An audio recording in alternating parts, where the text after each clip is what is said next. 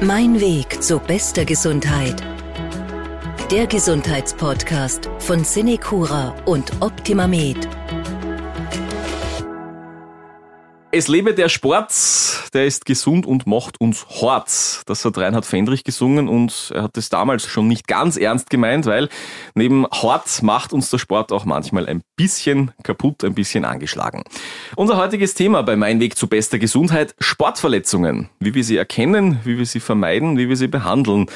Ich bin Martin Hammer, heute zu Gast bei Mein Weg zu bester Gesundheit, Primardoktor Sven Thomas Fallemeier. Er ist Facharzt für Unfallchirurgie und Sporttraumatologie sowie der medizinische Leiter bei Optima Med. Guten Tag, Herr Doktor, schön, dass Sie die Zeit gefunden haben. Ja, schönen guten Tag und vielen Dank für die Einladung äh, zu diesem wirklich interessanten Thema. Wir Österreicherinnen und Österreicher sind jetzt gefühlt nicht die allergrößten Sportskanonen. Letzte Zahlen, die ich gefunden habe, besagen, dass knapp ein Drittel zumindest einmal pro Woche trainiert. Trotzdem sind es rund 200.000 Sportunfälle pro Jahr laut Statistik. Ist das dann nicht ein bisschen viel? Machen wir alle falsch Sport, unvorsichtig? Wie, wie sieht das aus Ihrer Meinung nach? Ja, die Zahlen sind natürlich äh, sehr eindrucksvoll, die äh, Sie da nennen. Äh, und oberflächlich betrachtet schaut das natürlich auch nach sehr viel aus. Wenn wir das jetzt ein bisschen näher betrachten, ein Drittel der Österreicher betreiben Sport. Wenn man die Zahlen dann runterrechnet, dann sind das sieben Prozent der Sporttreibenden, die sich beim Sport verletzen. Damit kann man das Ganze schon wieder ein bisschen relativieren. Und äh, man muss natürlich auch diesen Zahlen den Benefit und den Nutzen für die Gesundheit jedes Einzelnen, der Sport treibt, äh, entgegenstellen, der natürlich wesentlich höher ist als das Risiko, eine Sportverletzung zu erleiden und dieses Risiko besteht natürlich äh, immer im Zuge einer Sportausübung. Ähm, auch den Umstand, äh, dass äh, ein Drittel der Österreicher einmal pro Woche trainieren, ist natürlich sehr löblich und freut uns sehr. Es könnte natürlich äh, wesentlich mehr sein. Ähm, genau, ja. Ich muss natürlich als Sportmediziner ein bisschen das auch relativieren, ähm, weil Training ist etwas anderes als Sport betreiben. Sport betreiben, das machen wir zum Hobby, das machen wir zum Spaß. Wenn wir wirklich trainieren, dann ist das ja sehr zielgerichtet, meistens auch mit einem Trainingsplan. Also hier ist doch auch noch eine Unterscheidung zu treffen. Handelt es sich jetzt um Menschen, die wirklich trainieren oder mm, wie die breite Masse eigentlich hauptsächlich von uns einfach hobbymäßig äh, Sport betreibt. Um Ab und zu mal joggen gehen in die genau, Richtung. Um fit zu bleiben. Ja. Äh, der Unterschied liegt darin auch, wenn ich das kurz nur noch anfügen dürfte, ähm, wenn man trainiert und ein Ziel verfolgt, zum Beispiel einen Marathon zu finishen oder äh, einfach nur ein bestimmtes Körpergewicht vielleicht zu erreichen, dann passiert das meistens mit einem Plan und unter Anleitung. Äh, wenn ich nur Sport betreibe, dann mache ich das praktisch nur zum Spaß und nach Lust und Laune, ohne ein definiertes Ziel zu verfolgen. Die meisten Sportunfälle sind laut Statistik beim Fußball kommen da vor. Ist das dann auch wirklich die gefährlichste Sportart aus Medizinersicht oder ist das nur, weil wir so ungeschickt kicken in Österreich? Ähm, Fußball ist natürlich zumindest in einem Teil Österreichs äh, die Nummer 1 Sportart ähm, nämlich vorwiegend in den nicht-alpinen Regionen, wo Skifahren die Nummer 1 Sportart ist, also die ganzen Pistensportarten. Äh, wenn wir Tirol, Vorarlberg anschauen, vor allem natürlich, ist dort äh, der Pistensport äh, die Sportart Nummer 1, auch wenn dort natürlich sehr viel auch Fußball gespielt wird. Ähm, aber hier hat eine, eine Ablöse der Nummer 1 Sportart bereits stattgefunden. Ähm, es ist so beim Fußball, das kann man sehr einfach überall machen. Äh, da brauche ich nicht viel dafür. Das kann ich auch notfalls mit normalen Schuhen machen. Ich brauche keine bestimmte Vorbereitung dafür. Und da sind wir wieder aber auch bei dem Thema, äh, was Sie auch schon kurz vorher angesprochen haben. Was kann ich denn falsch machen, wenn ich Sport mache? Beim Fußball kann man sehr viel falsch machen. Man kommt aus dem Büro, will mal so ein auf typisch wienerisch ein Kickerl mit seinen Arbeitskollegen ja, genau. und Freunden machen, äh, wärmt nicht auf, hat die falsche Vorbereitung, äh, hat äh, nicht das richtige Material, und schon ist es passiert bei einer unbedachten Bewegung oder eine Übermotivation nicht nur von sich selbst, sondern vielleicht auch vom diese Anführungszeichen Gegner, ähm, der dann äh, eine Sportverletzung bei einem selbst verursacht hat. Da passiert schnell was dann, ja. Kommen wir mal zu den Sportverletzungen generell. Welche Sportverletzungen sind jetzt so bei der Liste ganz oben? Was kommt im, im Alltag am häufigsten vor? Also das, was, glaube ich, jeder von uns schon mal gehabt hat, ist eine Prellung oder eine Verstauchung. Das sind auch die häufigsten Verletzungen, die äh, beim Sport äh, vorkommen. Ähm, es gibt natürlich auch äh, dann im Weiteren die Frakturen, äh, die Luxationen, also Luxation ist, wenn praktisch eine Verrenkung eines äh, Gelenkes stattfindet. Ähm, es gibt äh, die Muskelverletzungen, die hier ähm, sehr, sehr große Bedeutung haben, gerade auch wenn wir vor das Fußballspielen angesprochen haben. Eine Muskelzerrung oder eine Muskelfasereinriss hat, glaube ich, schon so jeder Fußballer mal in seiner Karriere erlitten. Und da spreche ich jetzt nicht nur von den Leistungssportlern im Fußball, sondern von jedem Hobbysportler. Irgendein Zwicken in der Leiste oder ein kleines Ziehen am Oberschenkel das kennen schnell, wir ja. alle. Äh, und natürlich auch die Bandverletzungen, die gerade auch beim Fußball natürlich ähm, äh, sehr häufig vorkommen können.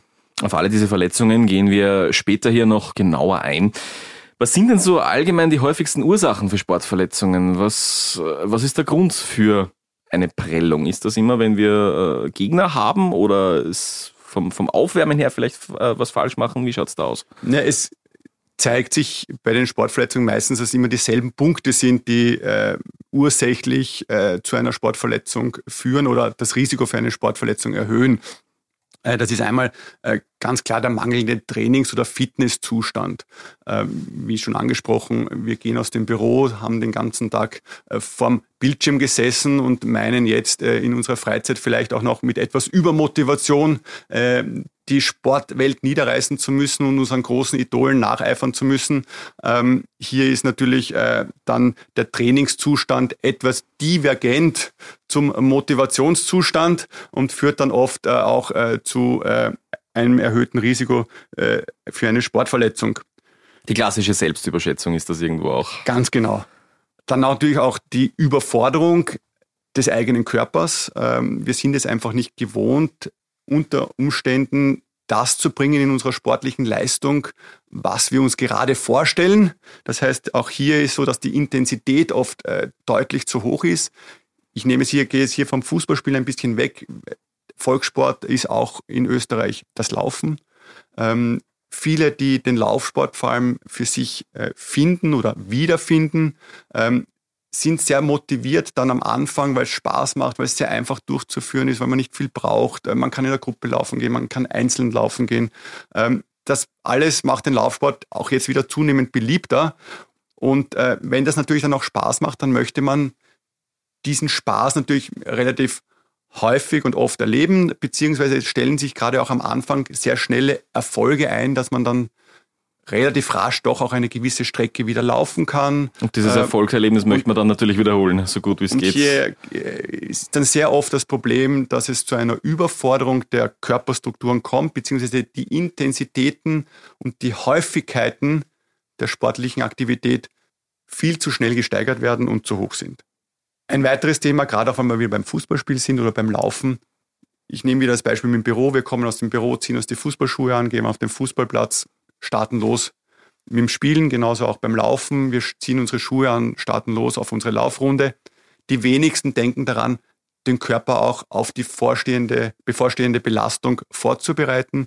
Das heißt, auch den Körper ein bisschen auf Betriebstemperatur zu bekommen, praktisch das Aufwärmen durchzuführen.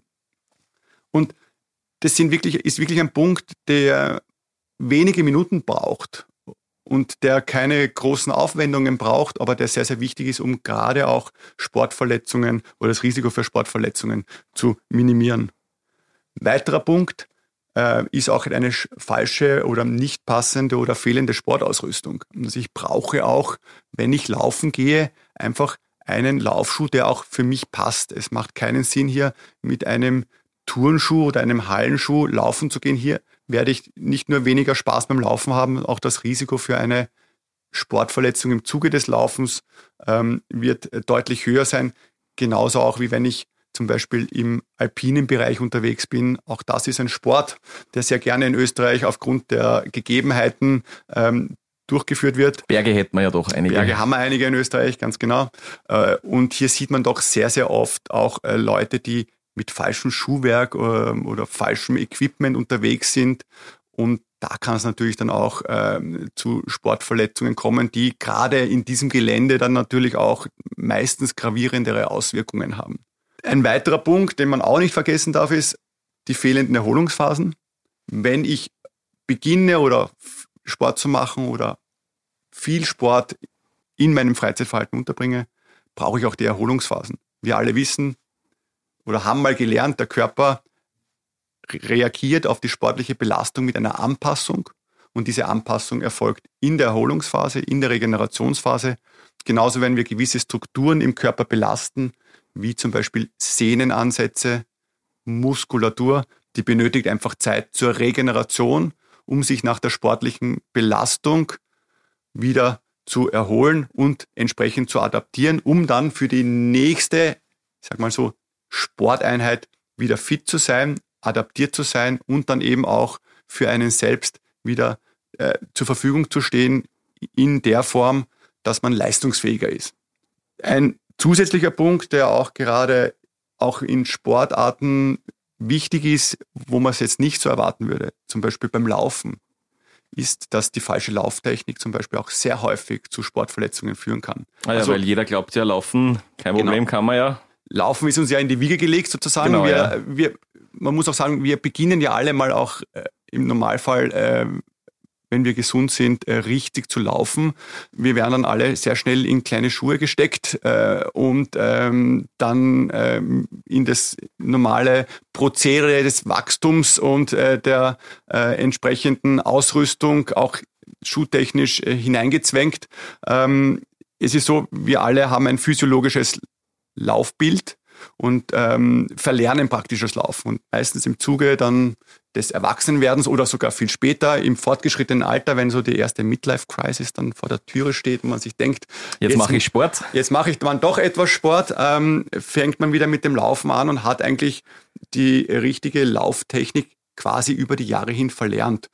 Und äh, das ist auch ein häufiger Grund, gerade beim Laufen, wo es zu Sportverletzungen äh, kommen kann. Betrifft aber jetzt nicht nur das Laufen, sondern jede andere Sportart auch. Also wenn ich nicht die richtige Technik erlerne, dann habe ich einfach ein deutlich höheres Risiko für Verletzungen im Zuge der Ausübung dieser Sportart. Also das betrifft jetzt nicht nur technische Sportarten, wie ich nehme jetzt auch mal an, zum Beispiel das Bogenschießen oder das Fechten oder das Skifahren. Wo es für jeden äh, klar ist, dass er es richtig lernen muss. Ganz genau, sondern auch für banale äh, Sportarten, die der weitläufigen Meinung nach ja jeder machen kann, auch der eine besser, der andere etwas schlechter, wie zum Beispiel Fußball. Da hat der eine mehr Talent dafür, der andere weniger. Aber auch hier gibt es eine richtige Technik. Und auch hier äh, ist zu sagen, dass wenn man sich natürlich ein bisschen mit seinem Körper auch äh, beschäftigt und den Körper auf die äh, Belastung äh, des Sportes, den man gerne ausübt, vorbereitet, re reduziert man das Risiko für eine Sportverletzung deutlich. Und dann noch zwei Punkte, die auch übersehen werden, gerade auch, weil wir vor den alpinen Bereich besprochen haben. Ähm, natürlich auch die Wetterverhältnisse sind zu berücksichtigen, nicht nur am Berg, sondern auch, wenn ich zum Beispiel laufen gehe, ähm, ist es draußen eisig? Äh, ist es, wenn ich Trail laufen gehe im Wald, ist es neblig? Sehe ich meine Umgebung? Und äh, auch äh, ein weiterer Punkt ähm, ist vor allem in Mannschaftssportarten, dass natürlich die Fremdeinwirkung eine der häufigsten Ursachen auch für Sportverletzungen ist. Das heißt, ich kann zwar mich gut möglichst selbst schützen und alles tun, um äh, mich vor äh, der Gefahr einer Sportverletzung äh, hier entsprechend präventiv ähm, vorzubereiten. Aber natürlich die Fremdeinwirkung, gerade zum Beispiel beim Fußballspielen oder beim American Football zum Beispiel, äh, Handball ist auch so ein Sport, der sehr ähm, körperbetont ist und wo sehr viele Verletzungen auch äh, durch äh, Fremdkontakt oder Gegnereinwirkungen stehen, äh, sind natürlich nicht zu unterschätzen. Also um das ganze Thema äh, hinsichtlich äh, Risikominimierung äh, für Sportverletzungen auf einen Satz zu bringen.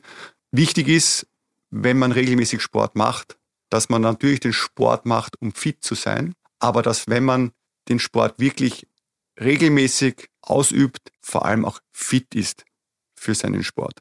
Das heißt, seinen Körper entsprechend vorbereitet, adaptiert und nicht nur die Sportart alleine ausübt, sondern eben auch ein bisschen was rundherum für seinen Körper tut, wie zum Beispiel Stabilisationstraining, Koordinationstraining, Krafttraining oder beziehungsweise und auch sich ein bisschen um seinen Körper kümmert. Das heißt, ich sage immer ein bisschen Muskelhygiene macht, also auch ein bisschen mal schaut, wie geht es in der Muskulatur, wie geht es den Sehnen, auch mal regenerativ was tut.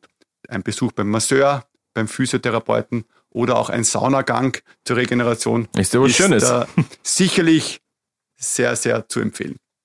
Wir gehen jetzt im Folgenden davon aus, dass wir alles das nicht beachtet haben. Wir werfen jetzt einen Blick auf die unterschiedlichen Arten von Sportverletzungen, äh, einige, die wir heute schon genannt haben, äh, wie die entstehen, was wir da tun können. Ich glaube, prinzipiell äh, ist ja mal die Unterscheidung wichtig. Es gibt ja stumpfe und offene Verletzungen. Was ist da der Unterschied? Bei den stumpfen Verletzungen äh, wird das tiefer liegende Gewebe durch eine stumpfe Gewalteinwirkung, wie zum Beispiel ähm, durch einen Schlag, ähm, verletzt. Das heißt, es kommt hier äh, zu einer ähm, Verletzung der äh, tieferen Strukturen und die Haut bleibt dabei, abgesehen jetzt von vielleicht oberflächlichen Schürf, äh, Schürfungen, äh, soweit unversehrt. Also es ist äh, eine häufige Verletzung, vor allem bei kampfbetonten Sportarten, wie zum Beispiel Fußball, äh, Handball oder auch äh, American Football zum Beispiel. Also der klassische Rempler zum Beispiel, das wird normalerweise für eine stumpfe Verletzung Eishockey wäre auch zum Beispiel ja. ein, ein, ein Sport, wo natürlich Prellungen äh, und Quetschungen, die die häufigsten stumpfen Verletzungen sind, äh, sehr häufig auftreten. Im Vergleich äh, dazu äh, gibt es die offenen Verletzungen. Hier entsteht eine akute Schädigung ähm, der beziehungsweise Verletzung der oberflächlichen Haut äh, beziehungsweise auch äh, der inneren Oberfläche bis hin zur äh, Gewebszerstörung. Da unterscheidet man dann mit äh, Organbeteiligung und ohne Organbeteiligung. Bei den stumpfen Verletzungen, bei äh, Schubs, Rempler, die Richtung, da denken wir wahrscheinlich wohl alle zuerst einmal an einen klassischen blauen Fleck, den wir da bekommen, den, äh, den wir wahrscheinlich alle auch öfter mal bekommen, so ein Hämatom. Wann muss ich mir denn Sorgen machen wegen meines blauen Flecks? Gibt es da einen, einen Punkt, wo ich sage, ja, da gehöre ich zum Arzt damit? Also prinzipiell, der blaue Fleck ist ein Bluterguss. Ja? Das ist äh, eigentlich im Normalfall sehr harmlos und eine typische Verletzung äh, im Sinne einer stumpfen Verletzung.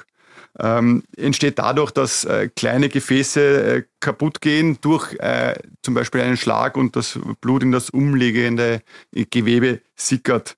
Ähm, es ist jedem wahrscheinlich auch schon mal aufgefallen, dann, dass der blaue Fleck dann irgendwie mit der Zeit seine Farbe ändert. Äh, Gelb, ich möchte das nur ganz kurz erklären, andere, ja. warum das so ist. Es gibt einfach ähm, diese unterschiedlichen Phasen, in denen der blaue Fleck äh, abgebaut wird und je nach Phase dieser Abbauung äh, ändert sich auch äh, die Farbe und aus dem Grund wird der blaue Fleck äh, irgendwann mal zu einem gelben Fleck, bis er dann äh, verschwindet. Wann muss ich mir Sorgen machen bei einem blauen Fleck? Ähm, das ist dann, wenn diese doch ein beträchtliches Ausmaß erstens annehmen und dann vor allem in die Regionen äh, sind, die dann doch etwas sensibler sind, wie zum Beispiel im Kopfbereich, ähm, im Gelenksbereich, auch äh, vor allem im Brust- oder Bauchbereich. Also ich, ich denke da nur äh, zum Beispiel auch, wenn man einen Fahrradunfall hat und äh, der Lenker im Brust- oder Bauchbereich äh, sich äh, hier hineinrammt, ähm, wo man oberflächlich manchmal nur einen blauen Fleck sieht, äh,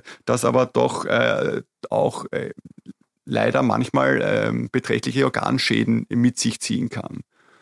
Und ähm, auch im Wadenbereich ist etwas Vorsicht geboten, wenn man hier ähm, einen blauen Fleck hat und eigentlich kein wirkliches ähm, dazu passendes Trauma und dieser blaue Fleck auch noch äh, massiv schmerzhaft ist, sollte man doch auch ein bisschen äh, in Richtung Thrombose denken. Und genauso auch, äh, wenn man öfter zu blauen Flecken neigt, obwohl das Trauma jetzt nicht adäquat war oder man sich manchmal sogar gar nicht an ein wirkliches Trauma im Zuge seines Sports oder auch außerhalb des Sportes erinnern kann, ähm, sollte man hier vielleicht mal seinen Hausarzt kontaktieren und mal die Blutgerinnung kontrollieren lassen. Doch verdächtig dann, ja.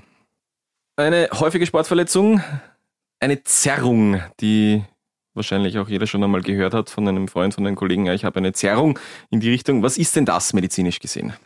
Eine Zerrung ist eine Verletzung von Teilen des Bewegungsapparates, äh, wie Muskeln, äh, Sehnen und, und Bändern aufgrund einer unphysiologischen Belastung, also einer übermäßigen Dehnung, äh, einer übermäßigen Drehung, äh, einem äh, massiven Trauma, das dazu führt, dass eben äh, vor allem eine Überbelastung oder eine ruckartige Kontraktion zum Beispiel auch in diesen Strukturen stattfindet und äh, diese Strukturen entsprechend dann ähm, zerrt. Da braucht es ja manchmal gar nicht viel. Das ist ja ein falscher Schritt oder, oder irgendwo ein Schubser vielleicht ein blöder oder irgendwas in die Richtung. Ja, es äh, braucht gar keine äh, Fremdeinwirkung dazu. Es reicht, äh, wie gesagt, eine kleine Wurzel, es reicht die Gehsteckkante, ähm, es reicht ein banales Umkippen über einen kleinen Rasenziegel ähm, im Bereich des Sprunggelenks zum Beispiel. Ähm, das ist durchaus äh, eine Möglichkeit, sich relativ leicht eine Zerrung zuzuziehen. Auch so ein Begriff, der, äh, der immer wieder vorkommt von der Kindheit weg, eine Verstauchung. Und dazu möchte ich auch gleich äh, dazu stellen, die Verrenkung. Was ist denn das und wo ist da der Unterschied? Also bei einer Verstauchung, wir sagen im medizinischen Jargon dazu eine sogenannte Distorsion, wollte ich nur mal angefügt haben, damit man, wenn man im Krankenhaus unterwegs ist und die Kollegen äh, von einer Distorsion sprechen, dann ist eben eine Verstauchung genannt. Kleine Übersetzungshilfe. Hier kommt es zu einer Verletzung eines Bandes oder einer Gelenkskapsel. Und zwar werden hier äh, die Kollagenfasern, aus denen die Bänder und äh, Kapselnstrukturen bestehen, äh, überdehnt. Im Vergleich dazu eine Verrenkung äh, ist praktisch ein, ähm, eine Gelenksverletzung, wo ein Knochen aus dem Gelenk herausspringt, um es sehr plastisch äh, zu beschreiben. Hier ist meistens eine sehr hohe, also eine extreme Krafteinwirkung notwendig und die häufigste Ursache für eine Verrenkung ist ein Sturz. Und äh, typisch für eine Verrenkung ist, dass sich das Gelenk bei einer Verrenkung nicht mehr bewegen lässt. Da reden wir von normalerweise der Schulter zum Beispiel, nehme ich an. Schultergelenk. Ist so, so klassisch, oder? Ellbogengelenk zum Beispiel. Die Richtung, okay. So. Aber Schultergelenk ist sicherlich das häufigste Gelenk, wo es zu einer Verrenkung kommt. Das heißt, jetzt einfach gesagt, eine Verrenkung ist auch medizinisch gesehen um einiges ernster als eine Verstochung. Ja, auf jeden Fall. Die Fraktur haben wir heute auch schon erwähnt, ein Knochenbruch. Was geht's denn am ersten kaputt? Was begegnet Ihnen im medizinischen Alltag am häufigsten? Natürlich je nach Sportart, klar. Ähm, aber äh, ist da irgendein Knochen, der besonders verdächtig ist, dass er kaputt geht? Sollten wir da irgendwo besonders darauf achten? Wie Sie schon angesprochen haben, es ist natürlich sehr Sport, sportartspezifisch, äh, welche Verletzungen oder Frakturen hier vorwiegend im Vordergrund stehen. Die, die Sportarten mit dem häufigsten Frakturrisiko sind natürlich Fußball und äh, Skifahren. Hängt aber auch damit zusammen, dass das natürlich eine große Masse an Menschen macht und äh, diesen Sport betreibt. Es gibt natürlich Sportarten, die ein wesentlich höheres Frakturrisiko haben. Aber die machen aber nicht so viele. Die nicht so viele Menschen ausüben. Wenn man sich jetzt ein bisschen durchschaut, was sind so die häufigsten Frakturen, die zu finden sind ähm, und die häufigsten Ursachen dafür, sehr häufig ist die sogenannte distale Radiusfraktur, also die Fraktur des körperfernen Endes des Radius, eines Unterarmknochens, der ähm, durch Stürze aller Art äh, gefährdet ist. Ähm, nicht nur jetzt beim Laufen oder Fußballspielen, ich denke hier auch jetzt vor allem zum Beispiel auch ans Radfahren. Genauso auch äh, beim Radfahren äh, der klassische Schlüsselbeinbruch. Ich erinnere nur daran, dass äh, wenn man an der falschen Bremse zieht, ähm, dieser Knochen bei den Abflügen über den Lenker sehr gefährdet ist. Weil man genau drauf fliegt. Genauso wie die Oberarmfrakturen. Auch hier äh, zeigt sich, dass äh, die Ursache dafür vor allem ein Sturz auf den ausgestreckten Arm, den Ellbogen oder die Schulter darstellen. Also auch hier sind wir wieder zum Beispiel beim Radfahren. Eine Sportart, die es eigentlich für unser eins bis auf den Umstand, dass äh, es andere Verkehrsteilnehmer nimmt, gibt, die vielleicht stärker sind als wir, nicht unbedingt jetzt so risikobehaftet auf den ersten Blick erscheint. Wenn man das Radfahren aber dann natürlich in die Unterkategorien aufteilt, wie Mountainbiken, Downhill, Trail, da, geht schon ein bisschen mehr zu, ja. Äh, äh also Rennradfahren, dann äh, haben wir natürlich hier die unterschiedlichsten Verletzungsmuster, aber man kann sagen, Schlüsselbeinbrüche oder Oberarmfrakturen sind natürlich die eine der klassischen Radfahrverletzungen. Rippenfrakturen sind auch sehr, sehr häufig, werden auch oft ähm, übersehen, äh, nicht im klassischen Sinn, dass der Arzt sie übersieht, aber die äh, Sportlerinnen und Sportler oder ich sage mal Patienten und Patientinnen kommen nicht immer zum Arzt, wenn sie Schmerzen im Bereich des Brustkorbes haben. Ähm, und äh, in dem Fall ist dann die Dunkelziffer natürlich doch relativ hoch. Ähm, ein, eine weitere Frakturform, die es nicht nur sportspezifisch ist, sondern wo wir sehen, dass die eigentlich eine der häufigsten Frakturformen an sich ist, ist der Oberschenkel-Halsfraktur. Das betrifft natürlich meistens ältere Leute, äh, über 65, aber, und das ist ja das Schöne, auch die Generation über 65 äh, wird zunehmend sportlich aktiver und das ist auch unbedingt zu fördern. Und äh, ich bitte äh, jedem oder empfehle jedem auch, äh, sich wirklich, egal welchen Alters äh, und wenn man vorher auch nie Sport gemacht hat, äh, mit Sport zu beginnen oder sich eine Sportart zu suchen, die man gerne äh, ausübt und macht, weil wir sehen einfach in der Medizin, was für positive Auswirkungen äh, es für den Körper und für die Gesundheit hat, wenn man sich sportlich ähm, betätigt. Aber natürlich der Oberschenkelhalsbruch ist hier äh, eine sehr häufige Fraktur durch Stürze und betrifft ungefähr, man kann sagen, 100.000 Menschen pro Jahr, wobei das jetzt nicht nur auf den Sport bezogen ist, sondern allgemein. Also keine Angst vor dem Sport, auch wenn wir jetzt hier über die Extremfälle natürlich sprechen Ganz die ganze genau. Zeit, ja. Kann man mit und ohne Sport erleiden. Genau, ja. Ähm, eine weitere häufige Fraktur, die vor allem äh, beim Skifahren auftritt, ist die Unterschenkelfraktur. Ähm, typische oder eine der typischen ähm, Ski- und Snowboardverletzungen. Äh, auch äh, die Beckenfraktur äh, tritt doch auch beim Sport durch zum Beispiel Sturz auf das Eis. Ich gehe jetzt hier wieder in den alpinen Bereich natürlich vor allem ähm, ähm einigermaßen häufig auf. Und dann natürlich die typische Sportverletzung Nummer eins. Ähm, wenn man jetzt alle Sportarten zusammennimmt, ist die Sprunggelenksfraktur. Hier reicht ein Ausrutschen beim Laufen, hier reicht ein falscher Tritt vom Gegner beim Fußballspielen, ein unbedachter Schritt äh, beim Bergsteigen. Ähm, es tritt beim Skifahren auf, ich kann es beim Handball äh, erleiden. Das heißt, das Sprunggelenk äh, ist eine sehr gefährdet, ein sehr gefährdetes Gelenk äh, bei so ziemlich allen Sportarten und natürlich auch eine der häufigsten Frakturformen. Sehr sensibler Bereich. Im Gegensatz zu einer Fraktur gibt es ja auch äh, eine Prellung. Ich glaube, wir haben Sie heute schon auch angesprochen. Was ist da der Unterschied? Ähm, äh, wie, wie, wie ist sie medizinisch von voneinander zu unterscheiden?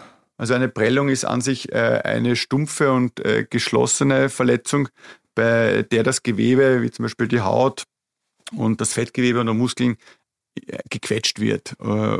entsteht durch Stürze, entsteht durch einen Schlag, also eine klassische Verletzung oder einfache und meist auch unkomplizierte Verletzung, die durchaus bei jeder Sportart auftreten kann. Ein Bereich hier noch, den ich hier noch erwähnen möchte, die Bänder. Auch so eine klassische Sportgeschichte, die wir immer wieder hören, auch in den Nachrichten zum Beispiel. Was kann denn bei den Bändern schiefgehen? Von welchem Körperbereich sprechen wir da? Äh, prinzipiell entstehen äh, die Schädigungen der Bänder meistens durch äh, Traumen, äh, die durch eine indirekte Krafteinwirkung entstehen. Ähm, und durch diese indirekte Krafteinwirkung wird äh, das wird die biomechanische Belastbarkeit des Bandes dermaßen überschritten, dass es zu einer Schädigung der Bandstruktur kommt. Hier unterscheiden wir äh, im medizinischen drei unterschiedliche Grade. Der Grad 1 ist, äh, wenn die Bandstruktur nur gedehnt ist. Äh, Band, ein Grad 2 ist, wenn die Bandstruktur teilweise ähm, gerissen ist und Grad 3 ist, äh, wenn sie komplett gerissen ist. Zur Erklärung, warum diese drei Grade, Grad 1 und Grad 2 wird man meistens oder werden eigentlich äh, immer konservativ behandelt. Das heißt, sind, ist keine Operation notwendig. Bei Grad 3 heißt auch nicht automatisch Operation, aber ist sehr, sehr häufig doch eine operative Sanierung des Bandes dann notwendig. Man kann zwar auch hier äh, in vielen Fällen einen konservativen Therapieansatz verfolgen. Allerdings, wenn man sieht, äh, dass nach einiger Zeit hier keine entsprechenden Erfolge äh, zu erzielen sind im Sinne einer stabilen Bandheilung, muss man dann doch äh, häufig auch äh, eine entsprechende operative Bandsanierung andenken.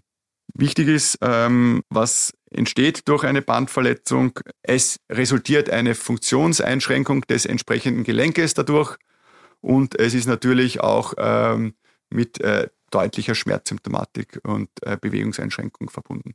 Wir haben da jetzt viele verschiedene Möglichkeiten angesprochen, sich zu verletzen.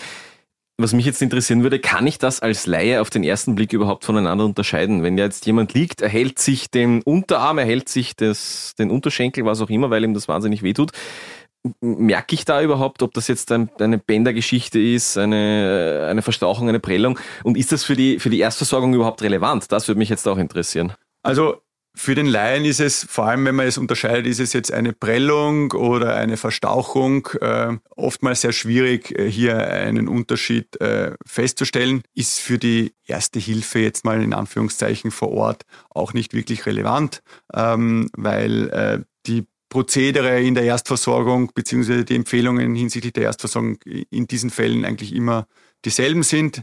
Ähm, kühlen und hochlagern und äh, komprimieren sozusagen. Dazu auch ähm, später hier noch auf alle Fälle mehr. Das, damit beschäftigen wir uns noch genauer hier in, in der Folge. Wenn man jetzt allerdings irgendwie schon den Knochen irgendwo herausstehen sieht durch die Haut, ist es wahrscheinlich auch für den Laien nachvollziehbarer, dass es sich hier nicht nur um eine Prellung handelt, beziehungsweise wenn auch das äh, Gelenk nicht mehr so ausschaut, wie es ausschauen sollte. Man hat ja sein eigenes entsprechendes Gelenk als Vergleich. Auch dann ist es wahrscheinlich für den Laien eher ersichtlich oder leicht ersichtlich, dass es sich hier bei nicht mehr um eine Bagatellverletzung handelt.